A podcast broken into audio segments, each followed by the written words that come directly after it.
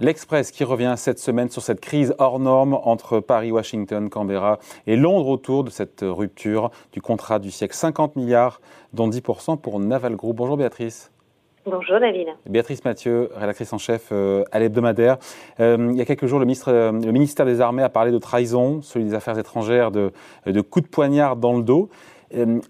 Les, sonars de, de, Naval Group et même de nos services de renseignement, ils n'ont vraiment rien vu venir non, effectivement, ils n'ont, rien vu venir et c'est, ça pose des questions en fait il n'y avait, pas des signes, pardon, il n'y avait pas des signaux faibles hein, quand même. Si, si, si, si, il y avait des signaux faibles, faibles depuis plusieurs mois d'ailleurs. Hein. Même on pourrait dire même plusieurs années, euh, avec une campagne en fait qui était très forte, euh, qui arrivait même dans la presse australienne, une campagne de dénigrement du contrat, euh, dénigrement euh, de, de l'outil industriel. De, donc ça, c'est ça ne tombe jamais en fait euh, par hasard.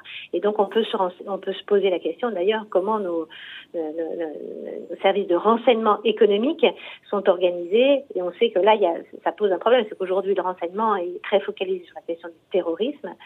Euh, on peut le comprendre, mais du coup, la, partie renseignement économique est assez euh, euh, faible, sous-dotée, alors que c'est quand même un, un, un, pan très très important de de la souveraineté euh, stratégique et du, du, déploiement stratégique d'un pays. Quoi.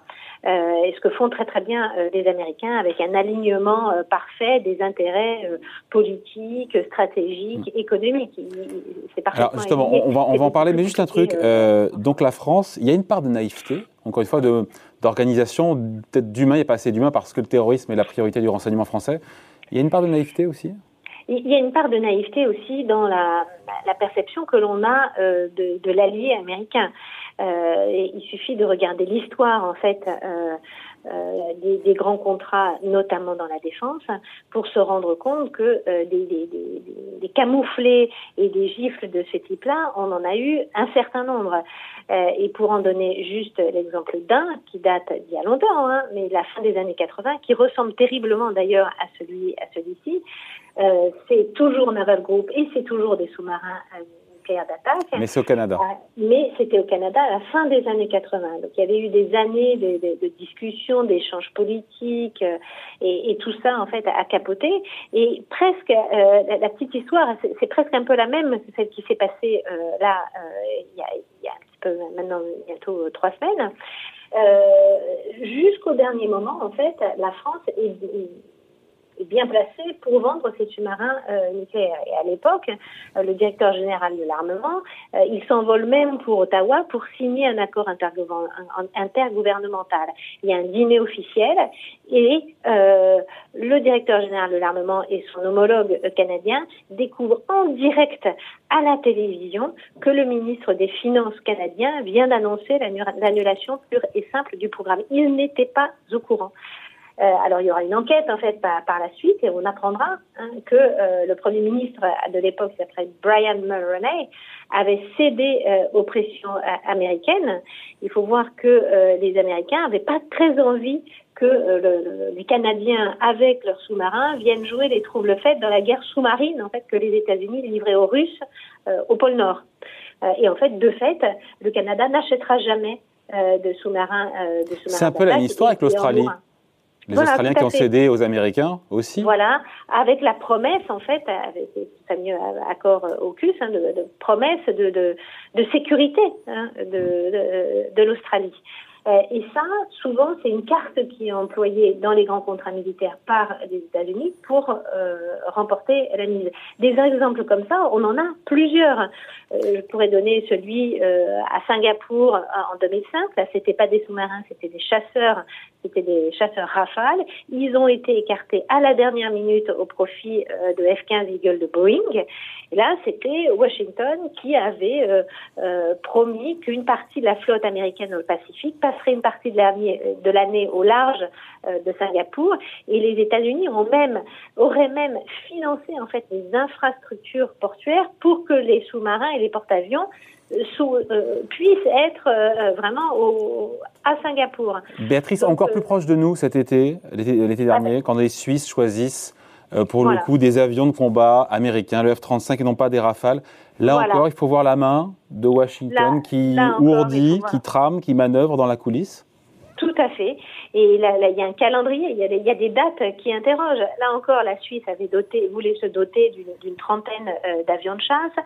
Il préférait euh, les Rafales aux F-35 américains. Et puis, euh, Joe Biden vient rencontrer le 10 juin Vladimir Poutine à Genève. Biden qui en profite à, l'occasion pour euh, vanter les mérites des, avions américains. Et comme par hasard, trois semaines plus tard, le Conseil fédéral suisse officialise la commande américaine et surtout en donnant un argument euh, qui a fait sourire en fait les professionnels du secteur en disant que bah, l'avion de chasse américain, il était quand même beaucoup moins cher que ses concurrents. Et quand on connaît bien le marché de la défense et quand on connaît euh, le, gouffre financier euh, que, ce, que représente le programme des F-35, il y a des pelletés de rapports parlementaires au Congrès américain qui dénoncent le gouffre, le gouffre financier des F-35. On se demande comment ils ont pu être plus. Alors qu'est-ce qu'il a promis Joe Biden pour que les Suisses choisissent non pas le Rafale mais F-35 On parle d'une trentaine d'avions. Hein. Là, c'est pas la menace chinoise ou, ou russe à Genève. Euh, c'est euh, c'est autre chose. C'est là où ils sont très forts les Américains, c'est que ils jouent, euh, ils, ont plein d'outils dans, dans leur besace et notamment on en a souvent parlé la question de l'extraterritorialité du droit américain et de potentielles sanctions qui peuvent porter ah les banques, les banques suisses. Et là, c'était les banques suisses. Et, on dit, beaucoup d'observateurs du, secteur dit qu'il y avait, c'est la levée de potentielles sanctions qui auraient pu porter sur les banques helvètes qui aurait fait pencher euh, la balance. Donc Washington qui s'est usé, encore une fois dans la coulisse, à la fois de la carotte, financière ou pas, et du bâton judiciaire si nécessaire, c'est ça hein? Voilà, c'est ça. Donc le bâton, euh, le, bâton euh, judiciaire, eh bien, c'est effectivement cette extraterritorialité du, droit américain. Qui fait que si on a fait une transaction en dollars, si on est passé, si un mail a transité par un serveur sur le sol américain, on, est, on se soumet, on doit se soumettre à la loi américaine. Voilà, c'est ça. Euh, et il y a eu des amendes euh, énormes. Hein, bah, BNP Paribas, 8 milliards, on s'en souvient. BNP hein. Paribas, Total, euh, Technip. donc, et, et, quand on regarde, en fait, c'est des, des, sanctions qui tombent très curieusement beaucoup plus sur des entreprises européennes et souvent sur des entreprises françaises. le, le, le, DOJ, le département de la justice américain, euh, un, un regard un peu biaisé euh, dans les, dans les sanctions qu'il peut, euh, qu'il peut porter. Et puis, il y a la, ont parlé du, bâton, mais il y a la carotte financière aussi. Et dans les contrats de défense, les Américains ont comment dire, un, système qui est extrêmement efficace, qu'on appelle les, contrats FMS, pour Foreign Military Sales. Alors, juste pour expliquer ce que c'est, mais ça, ça, montre à quel point c'est efficace et comment les, intérêts économiques et politiques sont alignés. Euh, quand vous, quand un pays commande euh, euh, à un fournisseur, à Boeing, euh, un, un, avion, en fait, la, la, commande, elle ne va pas être passée entre le pays et Boeing, mais entre le pays et et le Pentagone américain. Le Pentagone américain, c'est le Pentagone qui va acheter, en fait, à l'industriel américain les avions et c'est le Pentagone qui va euh, négocier directement avec le pays. C'est quoi l'avantage? En fait, il y, a un triple avantage. C'est que l'acheteur, lui, euh, ben, il bénéficie de l'effet de masse des achats du Pentagone, hein, parce que quand le Pentagone achète 10 avions, qu'il en achète 12, ben, il aura un prix un peu moins élevé au total.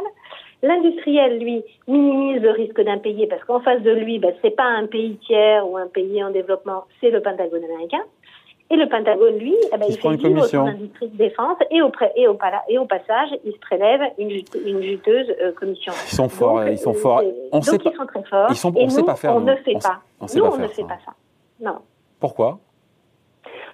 Il bah, y, a quand même un on ne sait pas faire parce qu'on ne peut pas aussi, parce que la commande militaire française, elle est bien plus faible que celle du, du, du, Pentagone. Donc là, il y a quand même un, un, effet masse qui, explique qu'on a du mal à se doter d'un tel outil. Mais sur le fond, il y a quand même aussi l'État trop frileux, hein, n'a pas envie de supporter seul le risque financier d'un impayé. Et puis les industriels, ah ben, ils n'ont pas envie d'avoir aussi les mains trop liées euh, par la puissance publique. Bon voilà donc euh, cet épisode euh, fâcheux évidemment pour, pour Naval Group qui va d'ailleurs se faire indemniser on l'imagine prochainement, mais c'est le énième épisode, encore une fois, de coup tordu de la part de notre allié américain. Oui, et puis C'est d'ailleurs votre couverture. Hein. Voilà, c'est notre couverture. Cette semaine. Euh, et, avec cette, phrase, est-ce que euh, notre allié américain, c'est pas notre meilleur ennemi euh, quand on, pense des, on pense guerre commerciale? Grosse enquête à lire cette semaine dans l'Express. Merci beaucoup, Béatrice Mathieu, rédactrice en chef donc à l'hebdomadaire. Bonne journée, au revoir. Merci, au revoir. Thank you.